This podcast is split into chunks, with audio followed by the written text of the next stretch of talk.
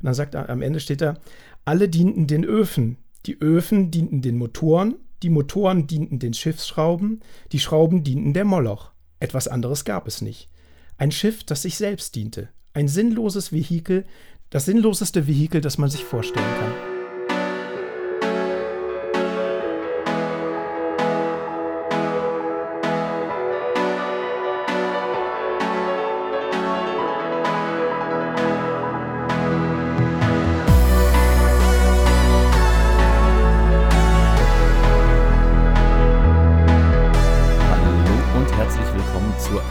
Episode Nummer 48 oder Folge Nummer 48 von Der Weg.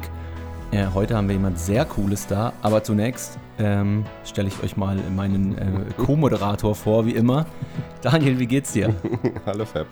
Mir geht's gut. Ich dachte gerade so, hä, bin ich denn neu? Und als Gast haben wir heute den Chris. Hi Chris. hi Fab, hi Daniel. Es freut mich mega Viele, hier zu sein. Ja, uns auch. Viele von äh, unseren Zuhörern kennen dich wahrscheinlich von der äh, Bitcoin-Bibliothek, einem Podcast. Da werden wir nachher noch genauer drauf eingehen. Und Notsignal. Aber erstmal. Und Notsignal, stimmt, bist du auch involviert, hast du recht. stimmt, ja. Ähm, aber erstmal gibt uns der Daniel kurz die Blockzeit und dann können wir loslegen. Ja, und zwar ist das die 737143. Wunderbar.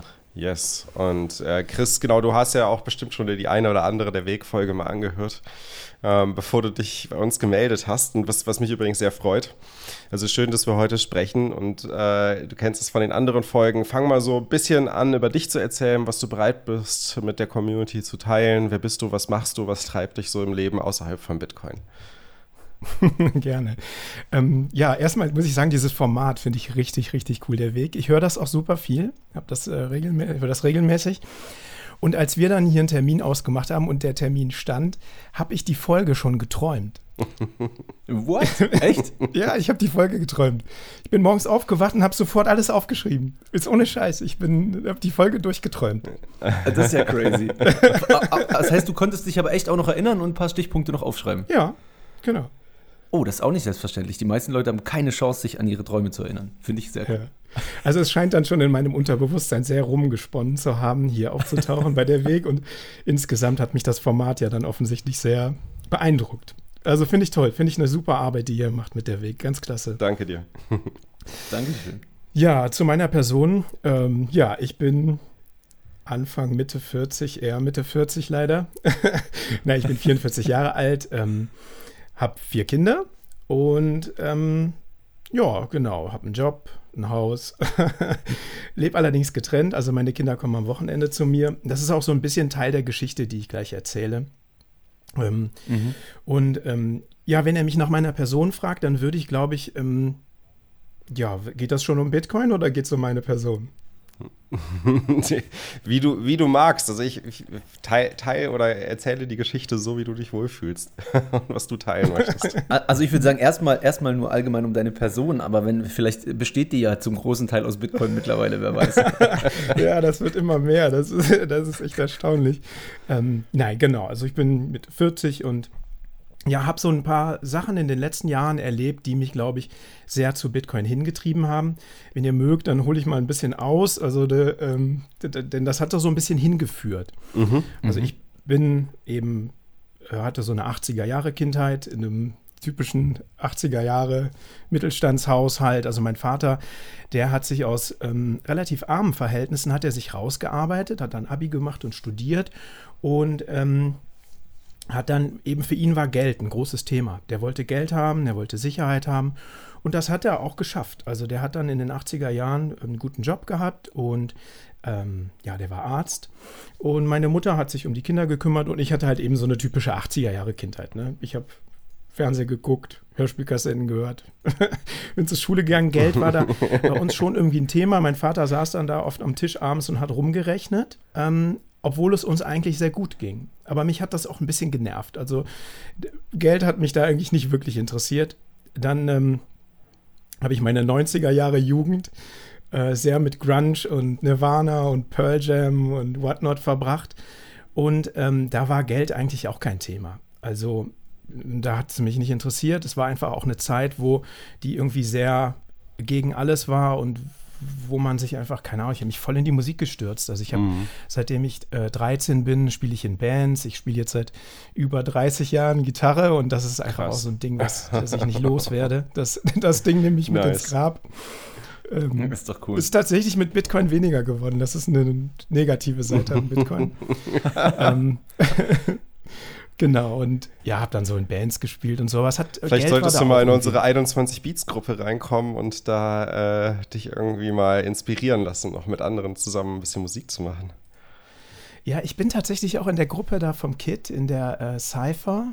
Mhm. Das ist Plebs Taverne Cypher-Gruppe. Ähm, ich mache aber halt keine elektronische Musik. Ich bin im Herzen Rockmusiker. Und ähm, klar, bin für Experimente offen. Also, why not? ja. Just saying. Ja, und dann. ja, ist auf jeden Fall eine Option. Vielleicht spiele ich dann wieder mehr Gitarre, wenn ich es mit Bitcoin verbinden genau. kann. genau, ja. Ähm, ja, und dann kam so die Zeit mit äh, Zivi und Abi und dann bin ich gereist, ein bisschen durch die Welt gereist und äh, kam die Studienzeit. Da war irgendwie Geld auch kein Thema. Da hatte ich irgendwie nie Geld und ähm, habe mich auch nicht wirklich drum gekümmert. Dann äh, nach dem Studium habe ich dann eine Zeit in der Wissenschaft gearbeitet, an der Uni. Äh, da war auch Geld nicht so ein großes Thema, weil man da nicht so viel verdient hat. Da hast du nie eine volle Stelle und halt diese Uni-Bezahlung war halt auch nicht so mega gut. Ähm, also irgendwie war Geld nie so ein richtiges Thema für mich, hat mich auch nicht interessiert. Aber dann waren Aber es ist nicht so, ganz, ganz kurze Zwischenfrage, ja. aber es ist auch nicht so gewesen, dass du sagst, weil ähm, es euch zu Hause schon gut ging, ist auch nicht so, dass du sagst, ähm, das hat dir dann später irgendwie extrem gefehlt, als du noch nicht gut verdient hattest, sondern du hast gemerkt, so, da komme ich auch so mit klar irgendwie, ohne, ohne irgendwie, dass jetzt ähm, du irgendwie auch Arzt bist oder so irgendwas. Ähm, ja, also das, ich habe da irgendwie nie so richtig drüber nachgedacht. Also mhm. irgendwann der, der Need, sich über Geld Danken, Gedanken zu machen, war dann da, als tatsächlich so das erste Kind da war und dann Verantwortung. Irgendwie, glaube ich, hat mich das auch zur Verantwortung gebracht. Das hat mich. Ja, das glaube ich gern, ja. War ich halt so ein Kind aus so einem gut behüteten 80er-Jahre-Haushalt und ähm, musste auch nicht viel Verantwortung übernehmen. Und mhm. auf einmal war ein Kind da und dann hieß es, ja, okay, jetzt, jetzt ähm, kommt der Ernst des Lebens, ne? Du musst irgendwie gucken, dass du auch für die sorgen kannst, die sich jetzt noch nicht für sich selber sorgen können, ne? sprich das erste Kind, dann kam, ja, und kamen weitere Kinder und dann habe ich halt meinen Unijob an den Nagel gehängt und habe mir einen Job gesucht, bei dem ich Geld verdienen kann. ähm, mhm. also Geld verdienen kann, das für eine Familie reicht. Mhm. Und aber da hat es mich eigentlich auch noch nicht so wirklich interessiert. Also das kam, das hat auch alles geklappt. Ne? Ich habe dann auch einen guten Job gefunden und dann haben sich die Euros auch auf dem Girokonto gestapelt. Ich habe mein Lebens, Lebens Lifestyle nicht geändert und ähm, irgendwann rief Was ja schon Bank, mal ähm, beachtlich ist, ne? Ja, ja das geht genau. ja nicht jedem so. Äh, Aber Kannst du dir selber erklären, wieso das so war? Dass du dem nicht verfallen bist, was ja eigentlich fast jedem passiert. Ich sage jetzt mal, wenn man anfängt, so den ersten gut bezahlten Job zu haben, dann passiert das ja fast jedem, der nicht schon irgendwie im Geld-Rabbit-Hole ist, würde ich sagen. Mhm. Ach du, ich glaube, so materielle, materielle Dinge haben mich irgendwie nie so richtig interessiert. Also klar, ich habe immer mal cool. geguckt, welche E-Gitarre könnte ich mir jetzt kaufen. ich habe okay. auch dann zwei gute gekauft, als ich Geld verdient habe. Ich habe andere verkauft, die beiden habe ich immer noch. Die werde ich auch behalten aber alles andere hat mich nicht so wirklich interessiert. Mhm. Ähm, ja, das hat sich dann einfach gestapelt auf dem Konto. Und dann rief irgendwann die Bank an und sagte, ja, Sie müssen jetzt mal hier irgendwas machen mit Ihrem Geld. Es kann nicht auf dem Konto liegen. Und das war irgendwie so der erste Punkt, wo ich dachte, okay, das kann nicht wieso, muss ich, wieso muss ich damit jetzt was machen? Also kann das nicht einfach auf dem Konto liegen? Was soll das? Und ähm, ja, und dann ähm, kam, ja, kam es so, dass wir, ähm, meine Partnerin und ich, uns damals entschieden haben, uns zu trennen, nach so ein bisschen längeren Weg der Überlegungen, was man, was wir so machen. Und ähm, ja, haben uns dann einvernehmlich getrennt und dann stand ich auf einmal da und dachte so, okay, was machst du jetzt? Du hast Kinder ähm, und müsst irgendwie gucken, dass du diese Familie, auch wenn sie getrennt ist, ähm, deinen Teil dazu beiträgst, dass die durchkommt. Dann habe ich mir ein kleines Haus gekauft, in dem sitze ich jetzt gerade hier, so am, am Wald. Mir war das ganz wichtig, viel Freiheit zu haben. Das ist ziemlich draußen in der Natur. Und ähm, ja, hier Bandprobe machen zu können und so, das, das machen wir auch hier bei mir im Wohnzimmer. Das stört keine nice. Sau drumrum. Mhm. Genau, aber dann fing so ein bisschen das an, ne, dass ich dachte, okay, dann ähm, denkst du, du investierst in ein Asset, kaufst dann ein Haus und dann sind diese Euros, die ich auf dem Konto gestapelt habe, die sind dann in die, dieses Haus gewandert. Mhm. Und auf einmal merkt, merkt nicht nur die Bank, dass du Geld hast, sondern es merkt auch der Staat, dass du Geld hast. Dann bekam ich auf einmal vom Jugendamt einen Brief, wo es hieß, ja, Sie haben im Jahr 2014 so und so viel verdient, wir haben jetzt Ihren Steuerbescheid bekommen, äh, Sie müssen Kindergartengebühren nachzahlen. Das waren dann 3600 Euro. Und ich dachte, wow, ich habe mich gerade getrennt. Ich habe hier ein Haus äh, gekauft, das dazu dienen soll, dass irgendwie das Ganze gut weiterläuft, dass die Kinder auch hier am Wochenende hinkommen können und eine schöne Zeit haben. Und dann kommt sowas. Okay. Und da war also dieser erste Punkt, okay, da kann einfach jemand auf dein Konto gucken, in deine Steuererklärung. Und das ist nicht nur das Finanzamt, sondern das ist irgendein anderes Amt. Und sagt dir jetzt auf einmal, hey, wir kriegen noch Geld von Ihnen, von vor zwei Jahren. Mhm.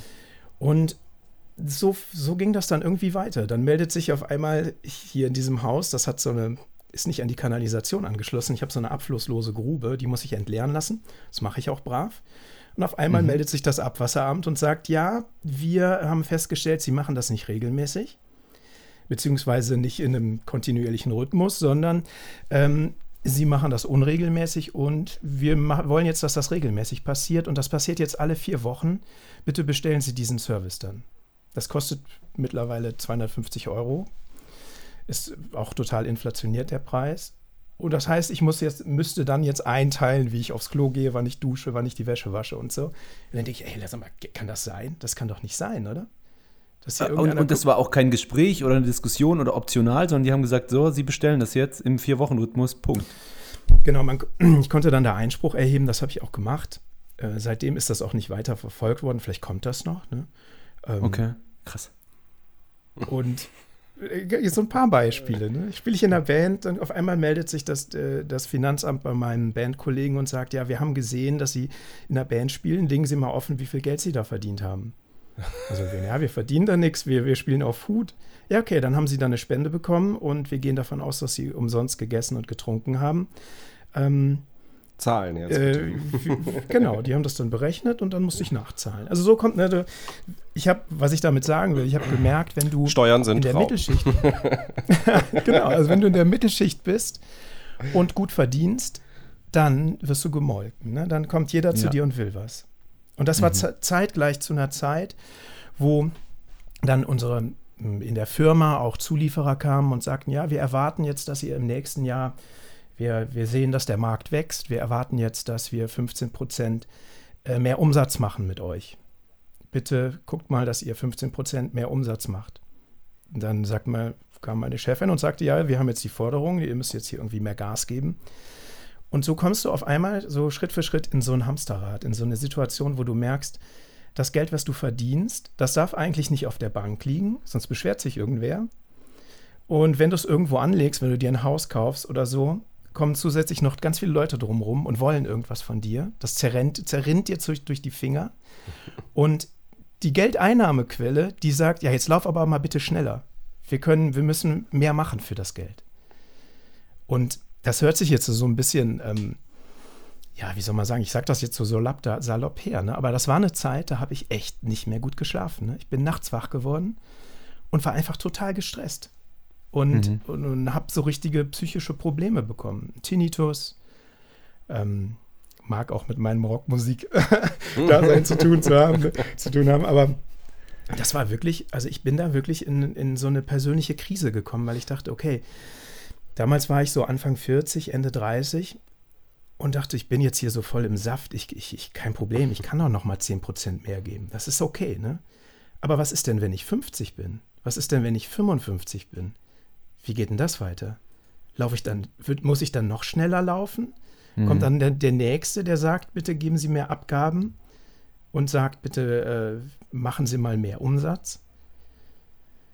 Also das ja, hat krass, mich ja. Mhm. echt und, in eine richtige persönliche Krise geworfen. Also ja. diese und, und, vor allem, was, was passiert, wenn du das bis 70 machen musst oder bis 75 oder wer weiß, was, äh, was Phase ist, bis, bis man irgendwie in dem Alter ist, ne? Also Krass. wenn du keinen, keinen Job im Großkonzern hast oder Beamter bist, dann sind das halt Fragen, mit denen du dich auseinandersetzen musst. Ne? Ich mhm. bin in einem kleinen Unternehmen. Wir machen natürlich schon auch Pläne, was machen wir die nächsten fünf Jahre und wie stellen wir uns für die Zukunft auf. Gleichzeitig gibt es technische Disruptionen, mit denen wir uns auch stellen müssen, ne, die uns auch betreffen. Also das war kein Spaß. Und da musste ich mir das erste Mal wirklich Gedanken machen, habe gemerkt, eigentlich ist nicht irgendwie das Problem, dass ich Kinder habe und das Problem, dass ich irgendwie hohe laufende Kosten habe, weil ich, ne, ich zahle das gerne, die, den Unterhalt für meine Kinder, ich zahle auch gerne mein Haus ab. Das Problem ist das Geld. So wie das Geld funktioniert, mhm. das ist mir klar geworden. Aber leider war ich dann noch nicht bei Bitcoin. Hat dich denn, also hast du diesen Schluss einfach so gezogen oder bist du irgend, irgendwas begegnet, was dich darauf gebracht hat, dass es, dass es das Geld ist oder dass mit dem Geld irgendwas nicht stimmt? Oder eben hast du das einfach selber für dich als Schluss gezogen, weil hier und da überall jemand was möchte?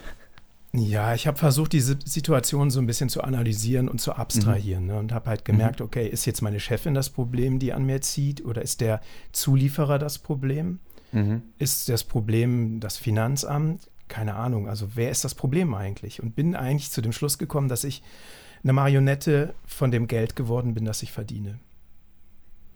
Oh, das ist ein sehr schöner Satz, finde ich. Krass. ähm, und okay, also das heißt, äh, Problem identifiziert. Genau, und dann, wie, dann habe ich kam das dann zustande, ja, dass du, dass du hier dem, dem orangenen Coin begegnet bist? Was ja, das da hat leider noch ein bisschen gedauert. Leider, okay. leider. Okay. Also ich habe dann ne, angefangen, mich mit Geld zu beschäftigen, habe verstanden, was ein Asset ist, also ein Vermögenswert und was eine Liability ist und habe halt gemerkt, dass das meiste, was ich mache, alles Liabilities sind, inklusive meines Hauses und bin auch zu dem Schluss gekommen, dass eigentlich das, das Gehalt, das ich verdiene, erstmal eine Liability ist, wenn es auf dem Konto liegt. Das ist eine Verbindlichkeit. Das macht dich nicht, damit passiert jetzt erstmal nichts, was das zu einem Asset wird, ne? dass das dich irgendwie nachhaltig weiterbringt. Ja, und dann fängst du halt mhm. an, ne? Asset Liabilities, was sind Assets? dann habe ich halt geguckt, wie kann man irgendwie in Assets investieren und habe in Aktien investiert und geguckt, was gibt es für Assets und Peer-to-Peer-Landing und was es da alles gab.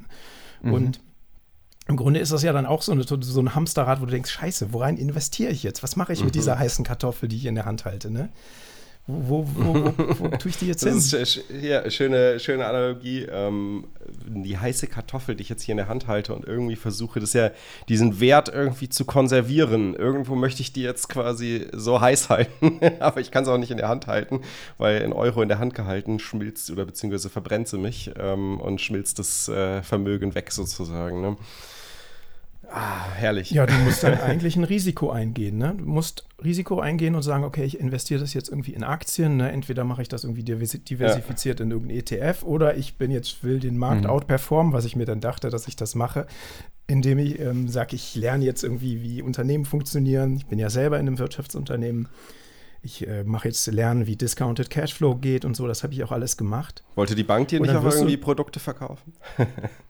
Genau, das, also von vornherein habe ich nichts mit der Bank gemacht. Die wollten das, okay. die wollten mhm. mir irgendwelche Verträge da andrehen und äh, Bausparen und whatnot.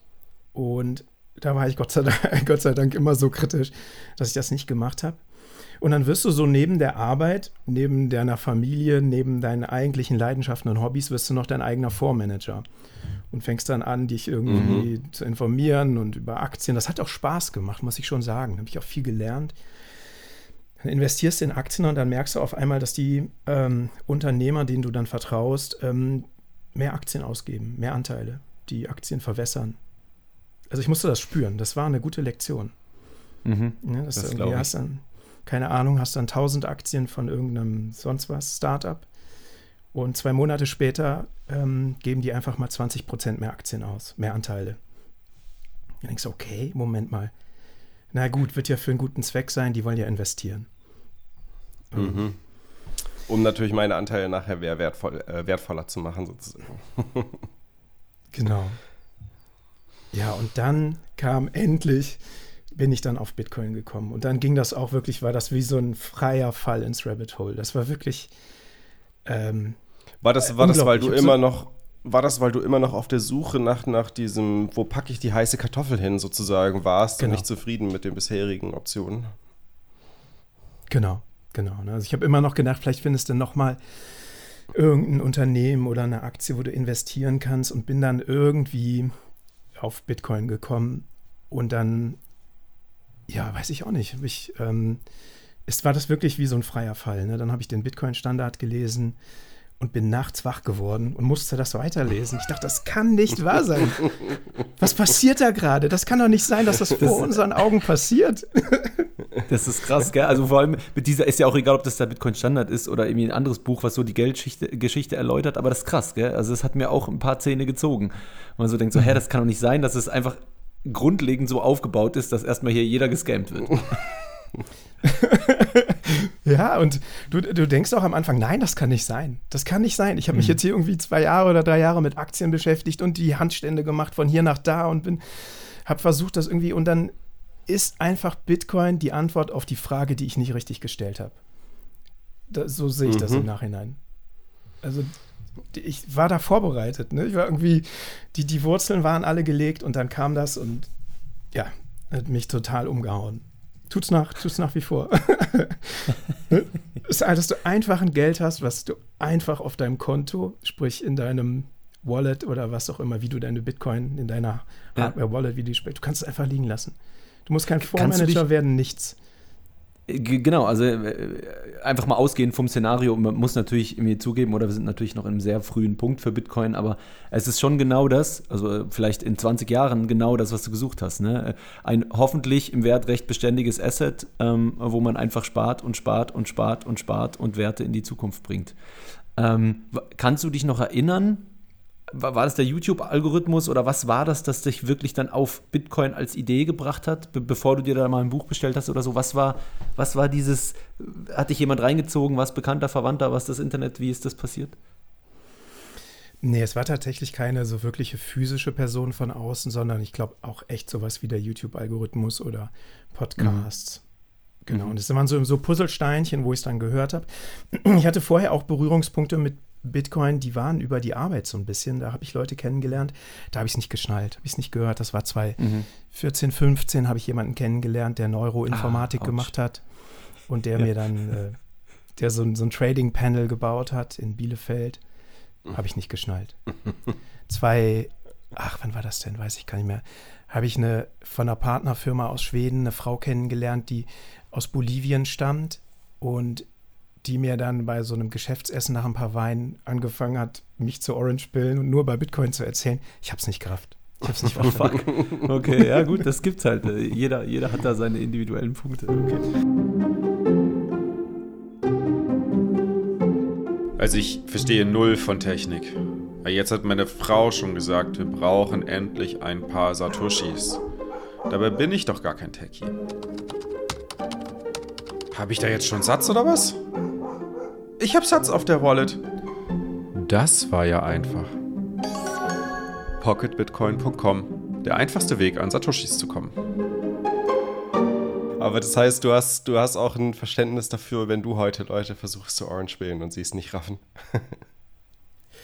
Absolut. Und ich sehe das auch so, dass ähm, äh, ich bin so von diesem aktiven Orange-Pillen ziemlich weg ich glaube, du musst bereit dafür sein. Ich habe jetzt diese lange Geschichte, die ich erzählt habe, so lange ausgebreitet, einfach um zu zeigen, dass ich total bereit dafür war, ne? dass, dass mhm. das ein Need für mich gab, dass, gab, dass mhm. Bitcoin mhm. mir eine, ein Problem löst.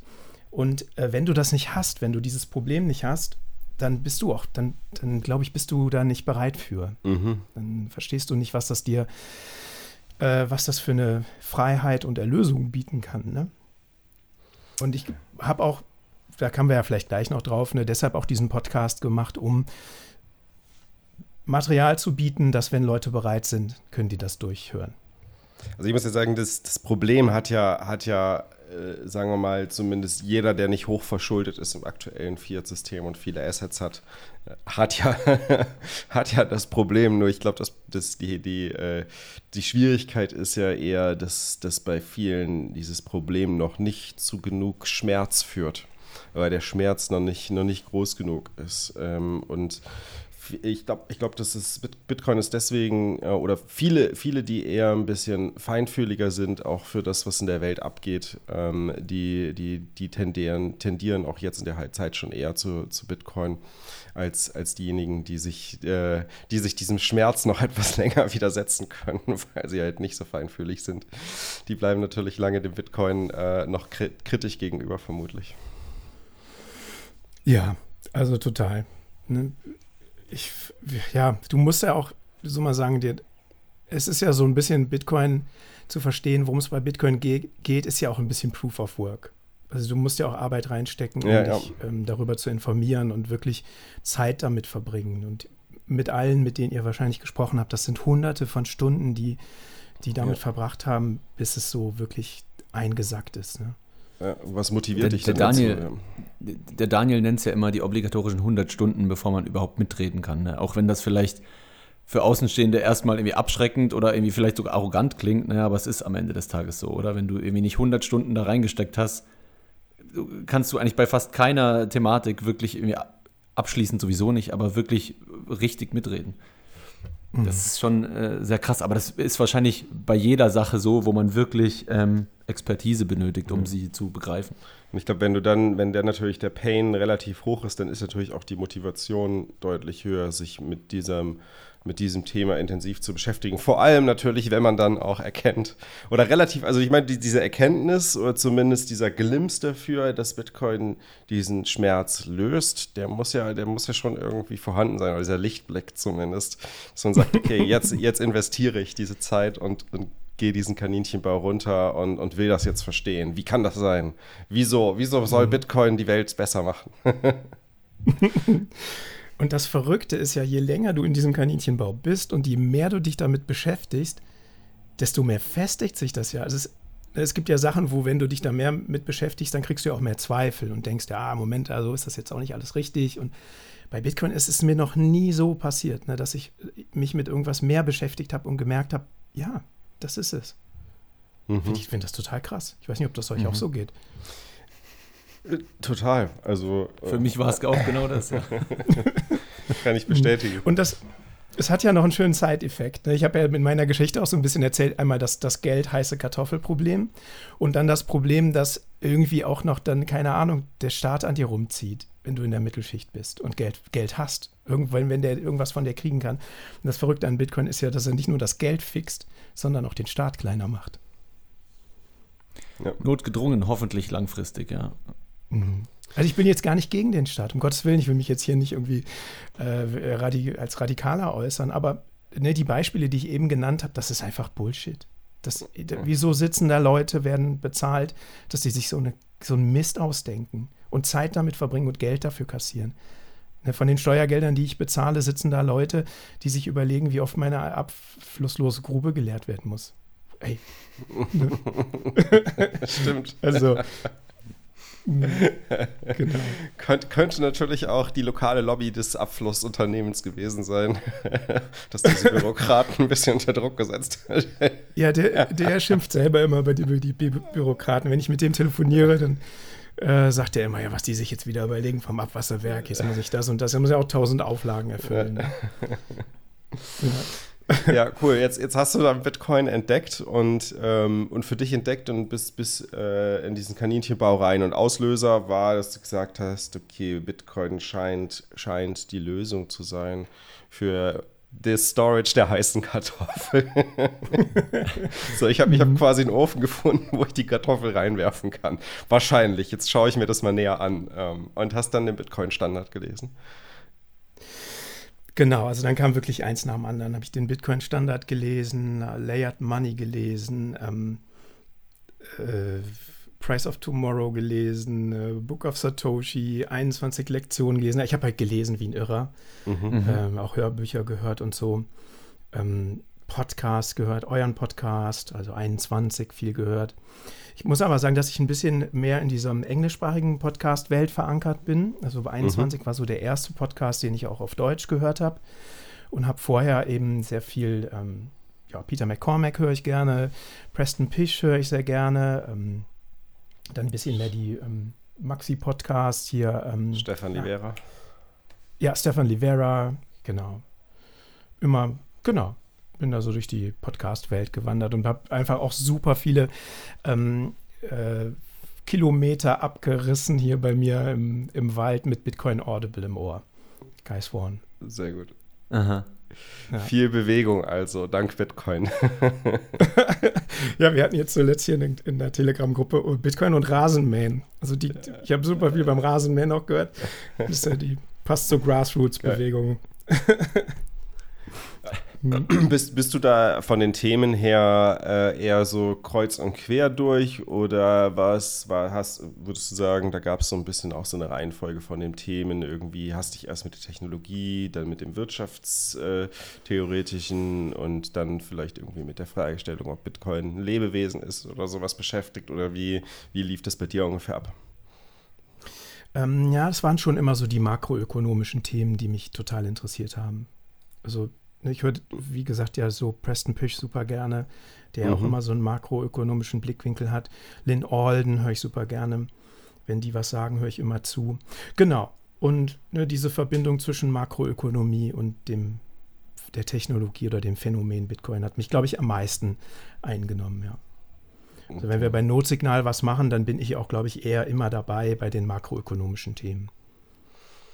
Sehr gut. Und jetzt, jetzt hast du. Sorry, Fab. Nee, ich wollte nur sagen, äh, du hast gerade schon, äh, hast gerade schon Guys One erwähnt. Dann erzähl doch mal, äh, wo es dann hinging und warum du gestartet hast, was du heute gestartet hast und was du da so machst. okay. Ähm, ja, also ich habe das erstmal, mein, meine Rabbit Hole-Reise war ziemlich alleine, einsam. Meine arme Freundin habe ich okay. ziemlich voll gequatscht. Äh, ich bedanke mich auf diesem Wege nochmal bei ihr für ihre Geduld. Sie hat an irgendeinem Zeitpunkt gesagt, okay, ich habe jetzt verstanden, wenn wir zusammenbleiben, bleibe ich auch mit Bitcoin zusammen. nice. Das Immerhin rechne ich dir sehr, sehr hoch an. Ähm, genau, und dann bin ich aber, das ist sicherlich auch eure Initiative oder auch habe ich euch zu verdanken, dass ähm, ihr ja nach der Zitadelle diese ganzen Meetups gestartet habt. Und da bin ich dann noch hingegangen, ne? mich irgendwie alleine hingetigert und habe dann mhm. ähm, Thorsten und Jan Paul kennengelernt, den Martin kennengelernt. Cool. Und ähm, das war wirklich äh, total super, auf einmal Leute zu haben, die du, mit denen du dich da den ganzen Dampf ablassen konntest, der dir sonst auf dem Kessel ist, auf dem Orange-Pill-Kessel. Und ähm, genau, und dann haben, haben wir ja diesen Buchclub gemacht, haben angefangen, Grocking Bitcoin zusammen zu lesen und das dann auch irgendwie als so einen kleinen Podcast, der wahrscheinlich am Anfang noch ziemlich awkward war, äh, aufzunehmen. Und dann ähm, haben die beiden ja Notsignal gegründet, Thorsten und Jan Paul, haben das nachher dann dezentralisiert, haben gesagt, wollt ihr nicht aus dem Buchclub dazukommen, über den Workload ein bisschen teilen. Ja, und bei den Meetups habe ich dann gemerkt, dass, ähm, wenn ich mich so mit den Leuten unterhalten habe, dass gar nicht so viele Leute diese englischsprachigen Podcasts hören. Und zu dem Zeitpunkt gab es ja bei 21 diese Lesestunde, aber keinen so wirklichen Lesepodcast. Und dann hatte ich diese Idee, dass du meinst nach dem Vorbild von Bitcoin Audible von Guy Swan, genau. ne? Ja, ja genau. Ne? Also so ein wirklicher Lesepodcast. Ähm, ich wollte mich irgendwie einbringen bei Bitcoin und dachte, was nützt das jetzt, wenn ich einen Diskussionspodcast aufmache, noch einen eigenen. Ähm, mach lieber was, was es noch nicht gibt und was einen Mehrwert bieten kann. Und ähm, habe dann auch zum, als Adventskalender letztes Jahr meiner Freundin 21 Lektionen gemacht, also jeden Tag eine Lektion eingelesen mit, mit Vorwort, Nachwort und so waren dann halt, war dann Adventskalender. Ähm, und habe gemerkt, wow, das macht mir total Spaß. Das, das ist das, was ich einbringen kann hier in die Community. Ja, habe dann die Idee dem Jan Paul erzählt, der hat sie dann dem Fab erzählt. Und dann haben Fab und ich gesprochen. Und Fab hat gesagt, ja Mist, wir wollten das auch machen bei Apricot. Steht schon lange auf unserer Liste. Ähm, und ja, Fab, jetzt musst du, mich, musst du mir ins Wort fallen, wenn ich jetzt was falsch sage. Äh, wir haben dann überlegt, ne, wie kann man das zusammen machen und so. Und für mich zu dieser Bitcoin-Reise gehört so ein bisschen auch das Thema Selbstsouveränität. Und mir war irgendwie klar, ich muss das jetzt mal alleine anfangen. Ich muss was Eigenes machen. Ich kann das nicht unter einer anderen Fahne machen. Ne. Ich bin im Alltag unter, einem, unter der Fahne des Unternehmers, der mir mein Brot bezahlt. Das ist auch super und ich habe einen super guten Job und habe sehr viel Freiheiten, aber ich musste irgendwas alleine machen. Das war irgendwie ein ganz, mhm. ganz dringender Wunsch. Und da haben Fab und ich uns dann unterhalten und ähm, haben dann das Agreement gefunden, dass wir kooperieren. Und das tun wir jetzt ja auch. Sind wir, sind wir Konkurrenten, Kooperationspartner?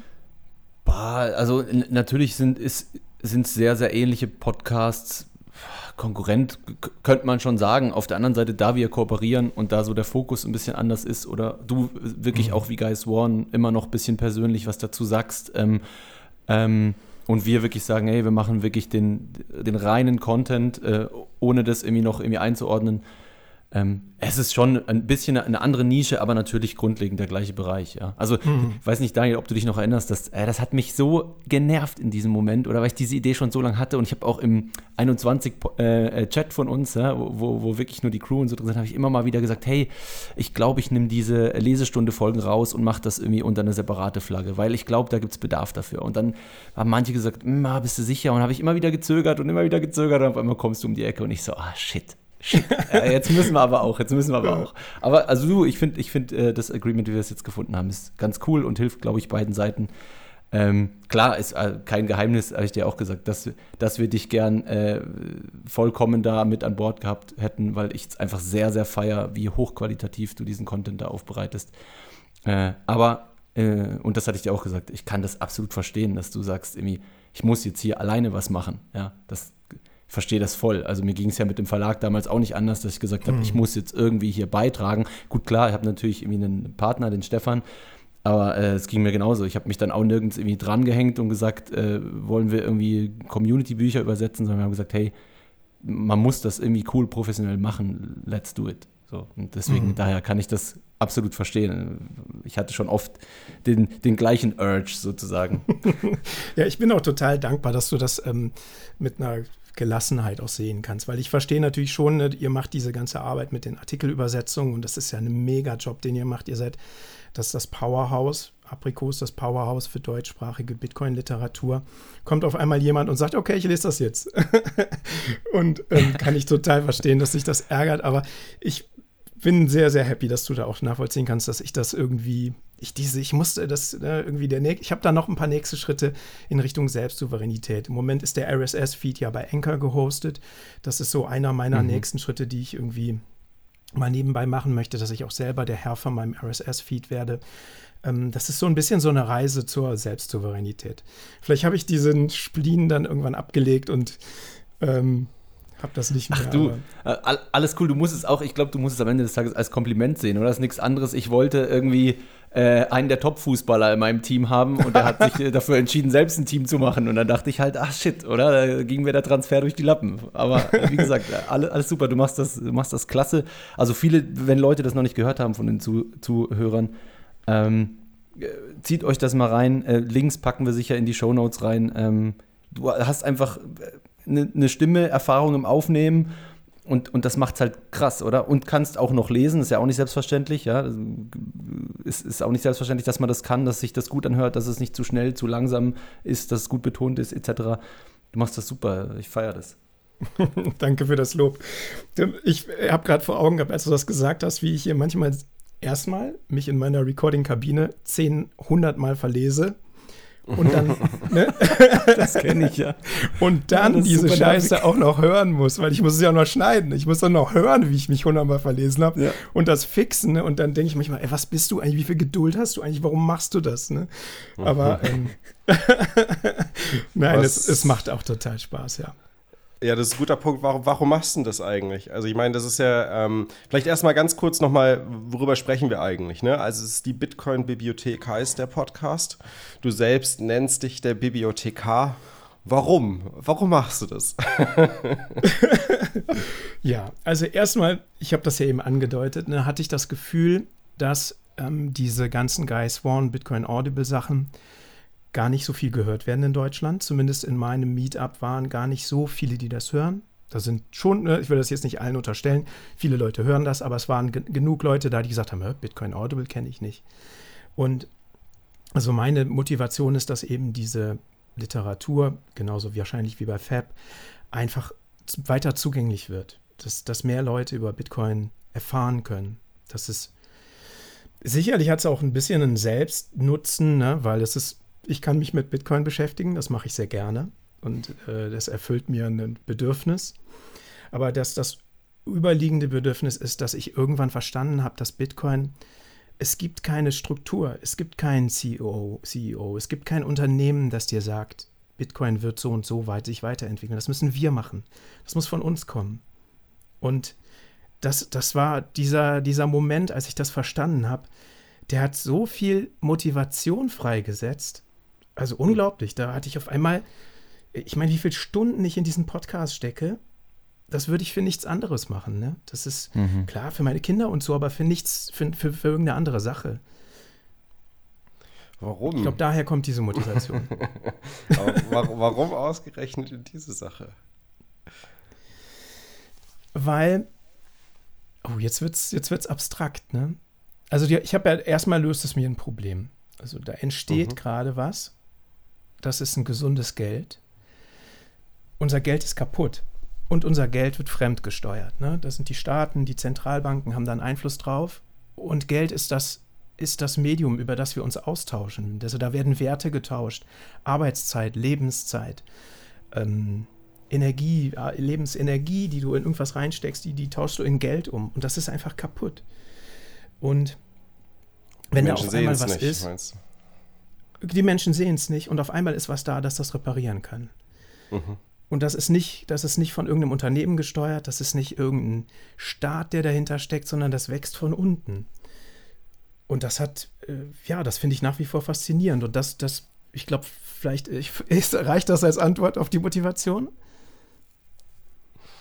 Absolut. Also ich, ich fand, da waren super, super äh, spannende, wichtige Punkte dabei, die sicher Daniel und ich auch, auch ähnlich sehen. Und ich glaube gerade, dass da, wenn man irgendwie selbst eine Möglichkeit sieht, für andere die Hürden runterzusetzen, oder? Und, und nichts anderes ist deine Bitcoin-Bibliothek, ist unsere Lesestunde oder setzt die Hürde mhm. noch mal runter.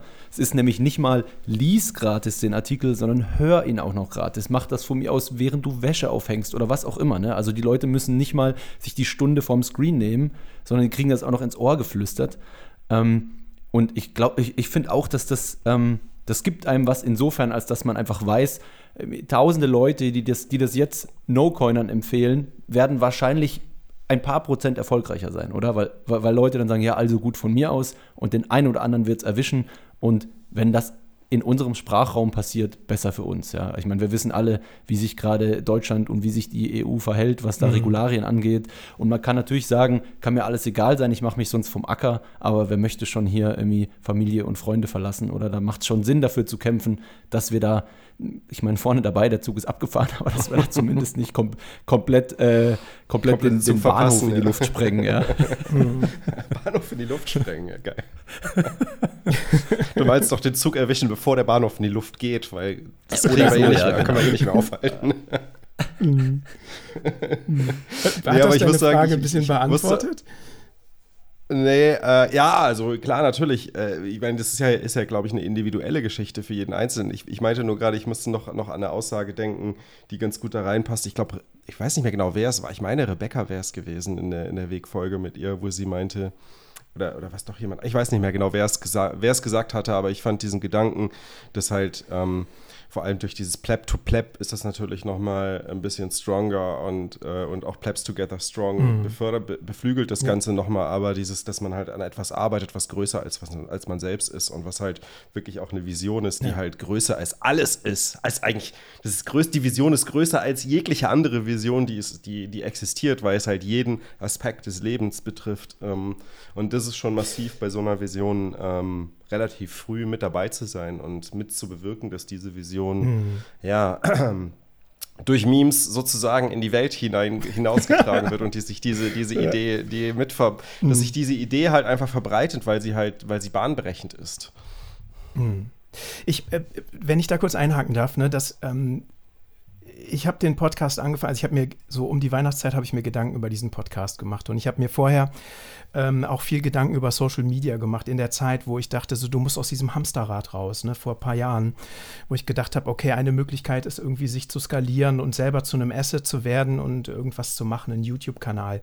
Habe ich damals für die Arbeit gestartet, für die Band habe ich das gestartet. Mhm, okay. Und da habe ich mich viel mit, wie funktioniert Social Media beschäftigt und wie monetarisiert mhm. man Sachen und habe dann auch für den Podcast so einen Businessplan gemacht. Fab, den habe ich dir ja auch damals geschickt. Ne? Mhm, mh ja, ich fange jetzt mal den Podcast an, dann kriegt man eine Audience und dann fängt man an, irgendwie Werbung zu machen und dann machst du noch Affiliate-Links und dann äh, holst du einen Sponsor und dies und das. Und je mehr, mehr Sachen ich gelesen habe. Ich ahne, was jetzt kommt. Ja, ich, je mehr Sachen ich gelesen habe und diese Artikel wirklich tief durchgearbeitet habe, habe ich gemerkt, das ist alles Bullshit. Das machst du nicht. Du machst das nicht. Hier geht's, das ist die große, hier geht's um was richtig Großes. Du fängst jetzt nicht an, irgendwie vor deinem Podcast irgendeine Kryptobörse zu schälen. Forget it, no way. Ich mach das nicht. Ne? Sehr geil. Ähm, und dann kam mit euch, habe ich diese Folgen gehört mit Value, Value for Value. Und ich dachte, darum geht's. Ne? Das, das ist das. Ich, ich brauche keine scheiß Affiliate-Links, wo irgendwie nachher jemand auf irgendeinen Amazon-Link klickt, um damit ich irgendwie eine Provision kriege. Oder ähm, damals mit dem YouTube-Kanal, ne, den ich gemacht habe. Da war das so, die Einstiegshürde zur Monetarisierung, die war, glaube ich, bei 1000, oh, 1000 Plays oder so. Die ist irgendwann hochgesetzt worden auf 10.000 Plays. Und der Revenue, den du gekriegt hast, der wurde kleiner. Das ist inflationär. Das ist alles Bullshit. Mhm. Und ähm, ja, ich, ich will das nicht machen mit dem Podcast. Ne? Ähm, passiert nicht. Also ich diesen Businessplan, den, lass den mal in der Schublade. Also nee. Und ich glaube, das ist ein bisschen das, Daniel, das, was du meintest. Ne? Die Sache ist so groß und ich wünsche mir, dass das ein Teil dazu beiträgt, was ich hier mache. Sehr gut. Also ich meine, da spricht ja, ja, nichts dagegen, da einen Businessplan draufzusetzen. Ich glaube, das Wichtige ist nur, dass der Businessplan halt mit deinen Werten dann nachher auch übereinstimmt. Genau. Und dass da halt nicht genau. irgendwelche Revenue Streams in so einem Businessplan drin sind, wo du sagst, so, hey, das, das passt weder zu meinen Werten noch zu dem, was ich, was ich hier erreichen möchte ja. mit, mit diesem Podcast. Ja, absolut. Genau, und das, das, das ist ja Value for Value eigentlich. Ähm schon wirklich gut. Oder also sei mal dahingestellt, ob sich langfristig wirklich das so durchsetzt, dass Leute da pro Minute Sats streamen oder vielleicht wirklich man sagt, ey, man, man löst ein Lightning-Abo oder und sagt, hey, dem Chris, äh, dem, dem schmeiße ich 5 Dollar im Monat rüber dafür, dass dieser Podcast weiterläuft. Ne? Ähm, so, da würde ich es tatsächlich eher sehen, aber einfach allgemein Value for Value und einfach direkt Peer-to-Peer -Peer ist natürlich schon einfach mhm. viel, viel cooler, oder? Und das ist auch der Grund, warum ich ähm, warum ich glaube, dass, dass die nächsten Jahre Staaten das nicht einfach haben werden. Ne? Je, je, mehr Leute das für sich entdecken, dass sie da äh, Peer-to-Peer Satz rumschmeißen können und da musst du sich oder mit da wirst Instant du Settlement. Viele, viele, genau, mit Instant Settlement und viele werden sich da nirgends steuerlich anmelden oder was weiß ich was, oder? Sondern da werden wirklich bekannte Creator sich in ein Land verziehen, wo das steuerlich egal ist, ja, und dann werden dort die Satz hinfließen und eben nicht nach Deutschland oder? Also das, das wird einiges verändern und, und das wird wahrscheinlich schon Staaten unter Druck setzen, ihr, ihr, ihr Steuermodell äh, attraktiver zu machen, damit die Leute sich nicht aus dem Staub machen. Mhm. Vielleicht noch ein Addendum. Ne? Also ich bin, will da, wollte mit, meiner, mit meinem Speech hier gerade gar nicht sagen, dass es äh, nicht gut ist, ein Bitcoin-Business zu machen. Um Gottes Willen, natürlich. Ne? Wieso sollte man nicht ein Business machen, das sich um Bitcoin spinnt? Ähm, aber das, was du sagst, Daniel, ne, die Werte, also bei mir, ich bin gerade in der Phase, die Werte sortieren sich gerade neu. Auch was meine, mhm. meine, ne, wie, wie, wie möchte ich mich, wie möchte ich meine Arbeit bewertet haben, was, das, ich sortiere das gerade alles neu und ähm, möchte, wollte damit nur sagen, dass ich auf diese traditionelle Art und Weise, wie man mit Social Media Geld verdienen kann, indem man irgendwelchen Konzernen irgendwas in den Rachen spuckt, äh, Rachen wirft, ähm, ähm, das sehe ich gerade nicht zumindest nicht für den Podcast. Wer weiß, was da alles noch kommt. Ne? Also ich will das jetzt auch nicht ausschließen. Natürlich würde ich gerne mhm. mehr Zeit mit dem Podcast verbringen und wenn mir jemand sagt, ich sponsere dich und äh, hier hast du damit mehr Zeit, weil du deinen Fiat-Job runterdribbeln kannst, wieso nicht? Aber im Moment sortiere ich das alles neu und für den Moment ist dieser ganze Social-Media-Business-Plan, den habe ich einfach über den Haufen geworfen. Mhm. Das heißt, was. Also, ich, ich, ganz kurz, Daniel, ich kann das auch voll verstehen. Ähm, sowieso macht Bitcoin da vieles mit einem. Aber eben, ich sehe es auch so, dass zum Beispiel ein, also 21 ist kein gutes Beispiel, weil wir verdienen das ja nicht oder die Sponsorings, sondern das landet ja wieder in anderen Bitcoin-Projekten. Aber ein Jonas zum Beispiel von Bitcoin verstehen oder dass, dass er irgendwie seine Sponsorings hat, ähm, finde ich auch absolut legitim. Oder baut sich da wirklich um Bitcoin rum ein Educational Business auf. Na, aber ich verstehe schon, was du meinst, oder? Wenn es diesen Peer-to-Peer direkten Value-for-Value-Weg gibt, dass man dann vielleicht nochmal ins Wanken kommt und sagt, hm, ähm, ist das der richtige Way to go oder, oder ist das nicht das, das Bessere, das Schönere? Ja, sorry, Daniel, go. Ähm, jetzt weiß ich nicht mehr, was ich sagen wollte, aber. sorry. ist, dann dann sage ich noch kurz was dazu. Es ist ja auch so eine Transition Phase. Ne? Value for Value ist super klein. Ähm, und wenn ich das sehe, was da reingekommen ist, das steht wirklich in keiner Relation zu der Arbeit, die ich hatte. Ich freue mich ja, über ja. jeden Set, der reinkommt, wirklich, ich schätze den sehr. Aber es ist jetzt nicht so, als ob ich mir da irgendwie einen Tag weniger arbeiten könnte und äh, den Podcast finanzieren kann. Ähm, das ist halt aber das Problem. Wie viel Prozent der, der Hörer nutzen es denn auch? Ja? Also wahrscheinlich ein Prozent, wenn überhaupt.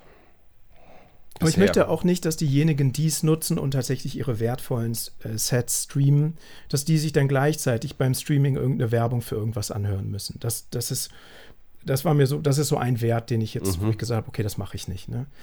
Ähm, das, das passiert nicht. Ihr müsst nicht eure Sets streamen dafür, dass ich euch Werbung vorlese.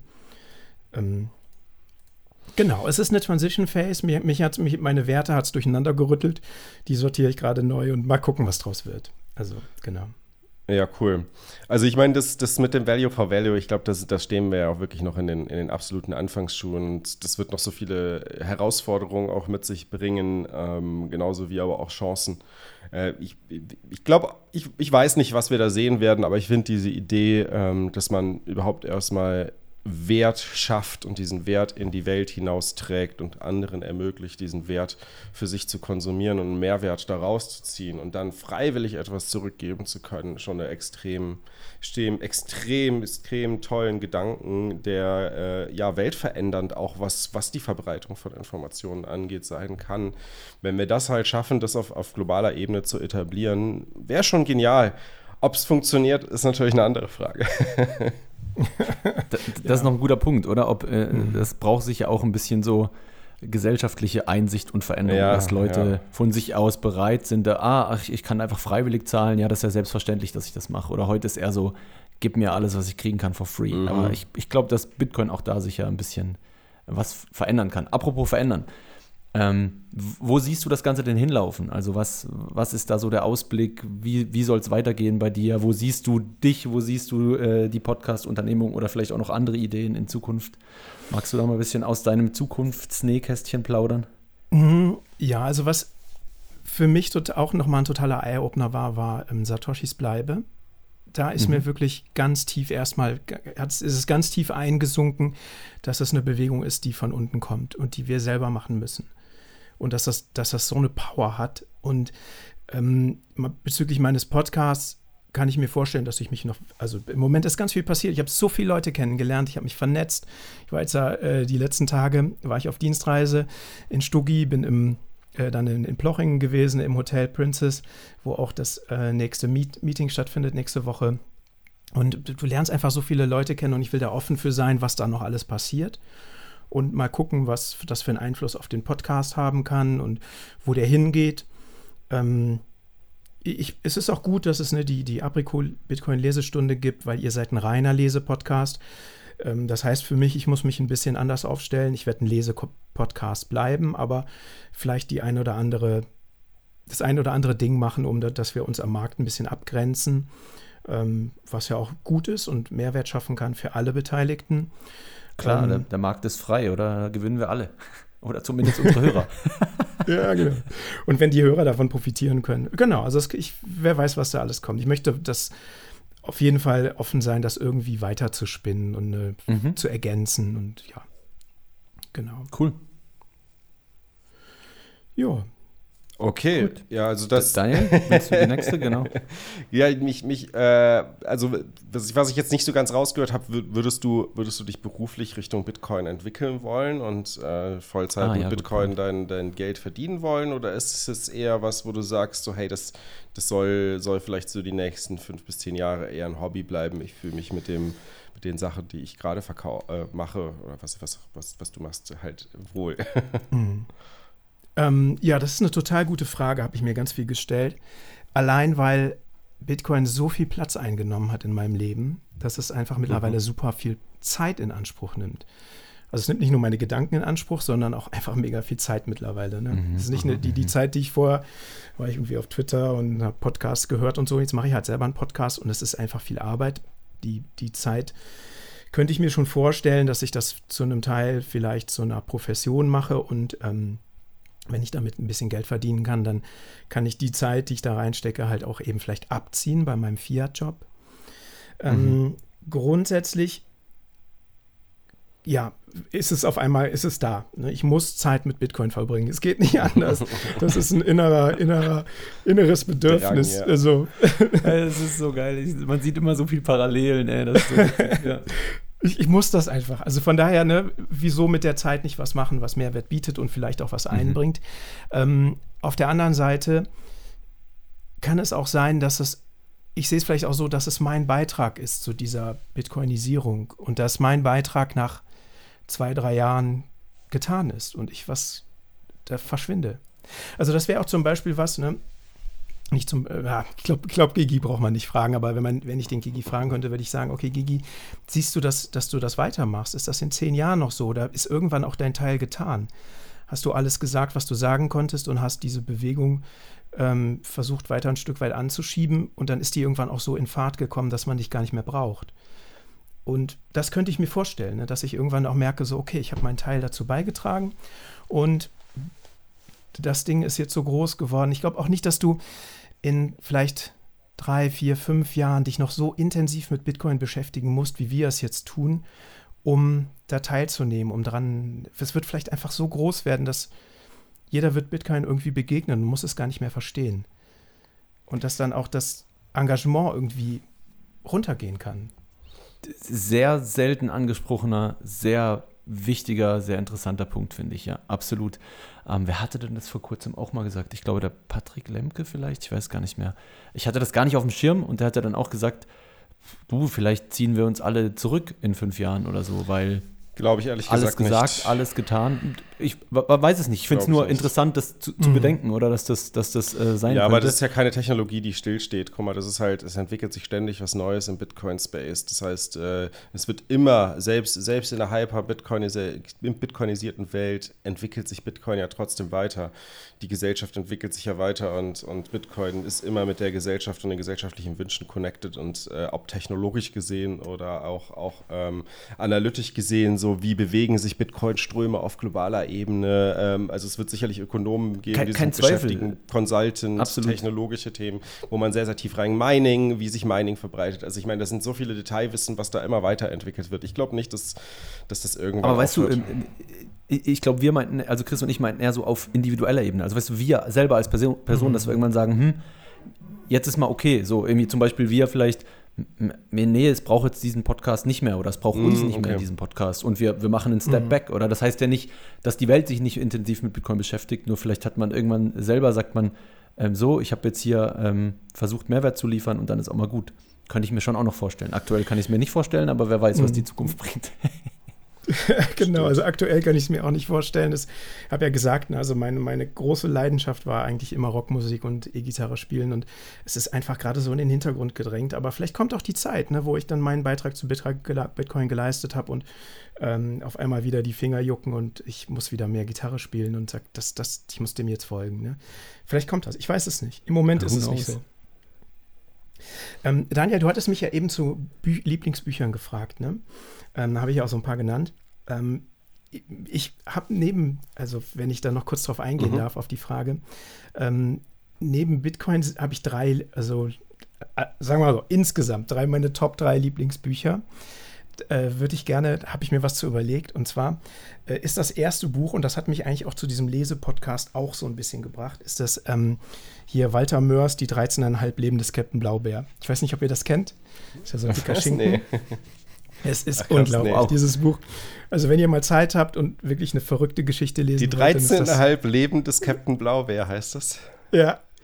Und ich habe das meinen Kindern komplett vorgelesen. Das ist auch, glaube ich, so ein bisschen, wo meine Vorleseleidenschaft herkommt. Das sind 1000 Seiten oder so. Und ähm, da gibt es eine Stelle, da musste ich irgendwie jetzt in Vorbereitung auf unser Gespräch dran denken.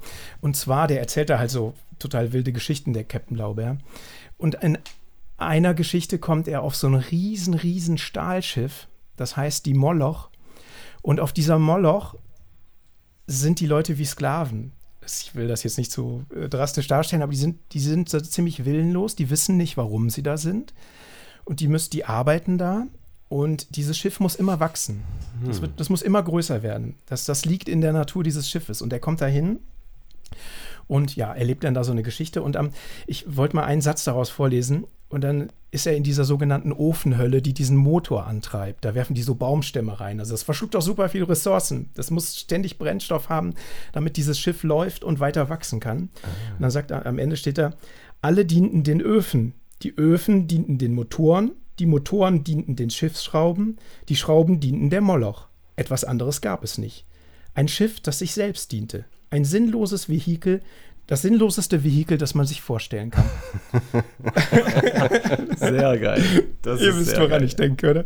Das ist Ja, wie das ja, Fiat-System. Es cool. ist ne, so, so ein Ja. selbstverstärkendes Ding, das einfach wachsen muss und alle, alle müssen reinschaufeln.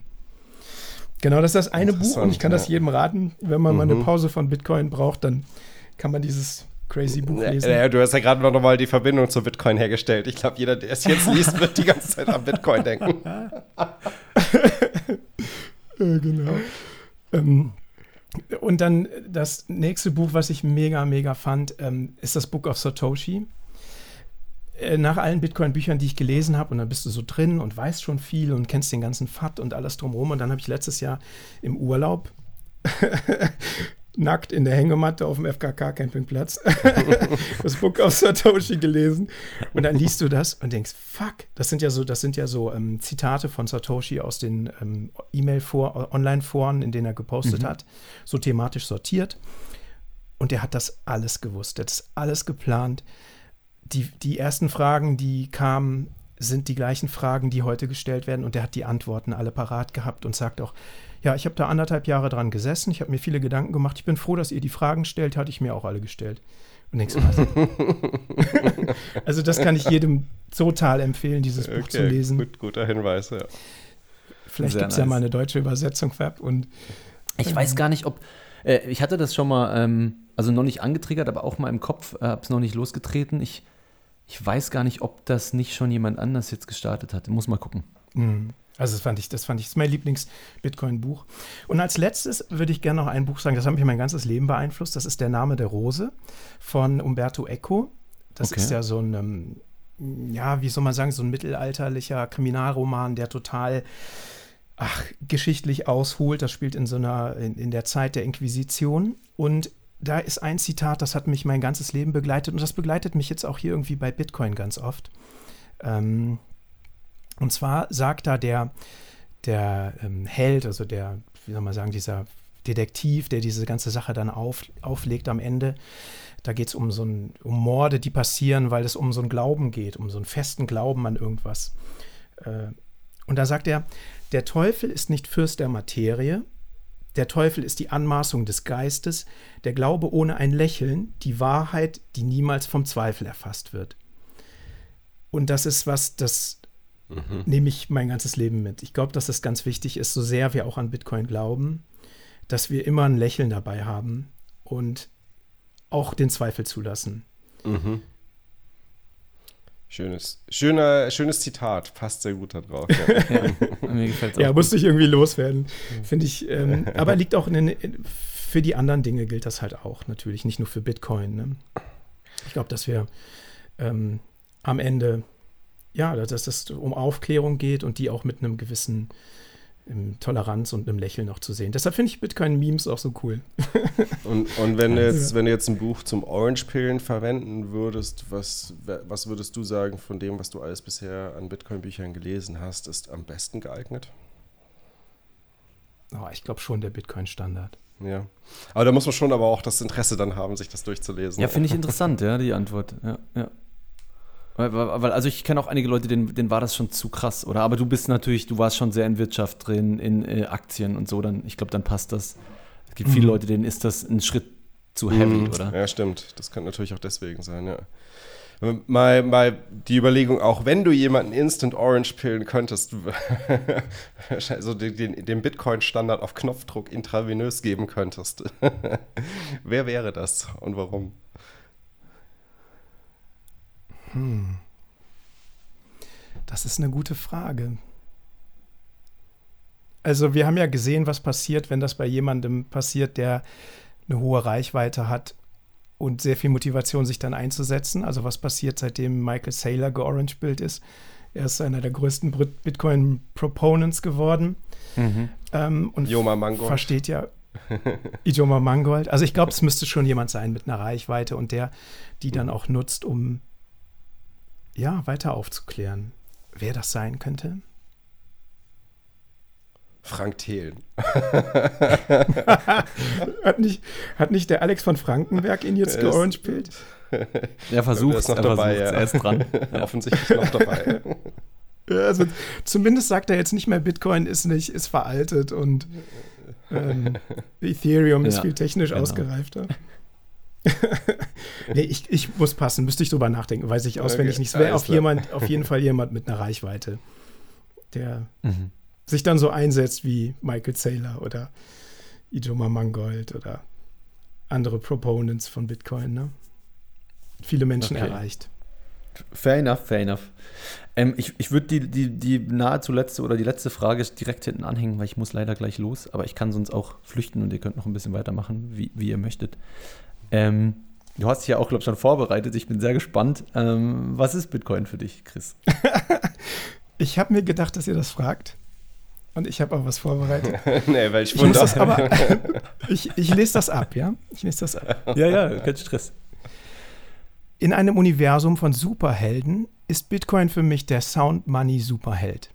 Seine Superkräfte sind, dass er unbezwingbar und unkorrumpierbar ist. Anders als bei anderen viel oder anders als bei vielen anderen Superhelden und Superheldinnen ist der Sound Money Superheld jedoch nicht eine Person, die ihre Superkräfte in sich vereint, sondern er besteht aus vielen kleinen Superhelden, die über die ganze Welt verteilt sind und ihre Private Keys selber halten und unbeirrbar Bitcoin-Notes laufen lassen. Das gibt dem Sound Money Superheld seine Superkraft und macht ihn unbesiegbar. Und es gibt noch einen Unterschied zu anderen Superhelden. Der Bitcoin Sound Money Superheld ist echt. geil. Oh, nice. Stimmt. Er ist validierbar. da müssen wir eine Superhelden-Serie namens äh, Die Unbestechlichen müssen wir da machen. Ne? Ist mir gerade eingefallen, als du un unkorrumpierbar gesagt hast. Nee, cool. Finde ich sehr gut. Ja, geil. Ähm, Chris, sehr, sehr, sehr, sehr cooles Gespräch mit dir. Ähm, ich, ich drück dir, und ich glaube, die alle, alle Zuhörer, die ganze Community drückt dir die Daumen mit dem Podcast und äh, mit allem, was du da auch weiterhin planst. Also der Support ist ja eh schon da aus der Community, wie wir sehen. Ähm, ich glaube, heute noch mal mehr. Und zwar, das gilt dann nicht nur für diesen Podcast hier, sondern auch noch natürlich für ähm, den, äh, den Podcast vom Chris, also den, die Bitcoin-Bibliothek. Äh, nutzt Value for Value. Ja, gebt uns, äh, wenn, wenn ihr das hier wertvoll fandet äh, oder auch wenn ihr den, den Podcast von Chris wertvoll findet, dann ähm, schickt uns Sets, schickt dem Chris Sets, schickt dem Bibliothekar, Bi Bitcoin-Bibliothekar Sets. Dabei fällt mir gerade ein, die, die Frage hast du noch gar nicht beantwortet. Warum, warum eigentlich Bibliothekar? Keine Ahnung. Ich habe die ähm, Magic Internet Money eingelesen und dachte, ich muss da irgendwas noch vorschreiben und habe dann so einen Introtext gemacht. Und auf einmal tauchte dieser Bibliothekar auf. Der ist auf einmal rausgekommen aus cool. meinen Fingern und ja, tauchte nice. in dem Text auf und seitdem wohnt er in der Bibliothek. Das bin doch nicht ich, das ist eine Ach eigene, so, der ah. wohnt da. Ach so, ah, cool. ja, der ist, der ist, ist auf einmal geil. entstanden. Äh, danke übrigens für die für, für äh, für den Hinweis, also beziehungsweise für die, die Promotion. Das gleiche gilt aber auch für die Aprikolisestunde, das möchte ich nochmal sagen, weil das ist ja auch mega viel Arbeit, die dahinter steckt und super Texte, super gelesen. Ich freue mich, dass wir da zusammen am Markt sind und uns beflügeln, noch besser zu werden, ne? weil da darf ja keiner nachlassen, weil es nicht nur einen gibt. Und ich äh, bedanke mich auch. ist gut, Konkurrenz belebt das Geschäft. Ja, ja, das ist so. Äh, erhöht die Qualität. Und auch nochmal ganz herzlichen Dank, dass ihr mich eingeladen habt und ähm, diese Arbeit, die hier mit meinem Weg macht. Ich kenne einfach viele Leute, die äh, 21 hören und die insbesondere die meinen Weg folgen hören. Das ist für ganz, ganz viele, glaube ich, ein super Beitrag ähm, zu verstehen, warum die Leute zu Bitcoin kommen. Ja, super. Dankeschön. Dankeschön. vielen, vielen Dank für die Blumen. Äh, hat jetzt auch gar nicht mehr viel zu sagen. Hinterlasst uns eine schöne äh, Bewertung. Wir geben uns Mühe, dass wir jetzt wieder wöchentlich eine Folge machen, weil offensichtlich stiftet es Mehrwert. ja, total. Und, äh, von daher bleibt mir jetzt auch nicht viel übrig zu sagen als ein schönes Wochenende und bis nächstes Wochenende wieder. Danke. Ciao, ciao. ciao.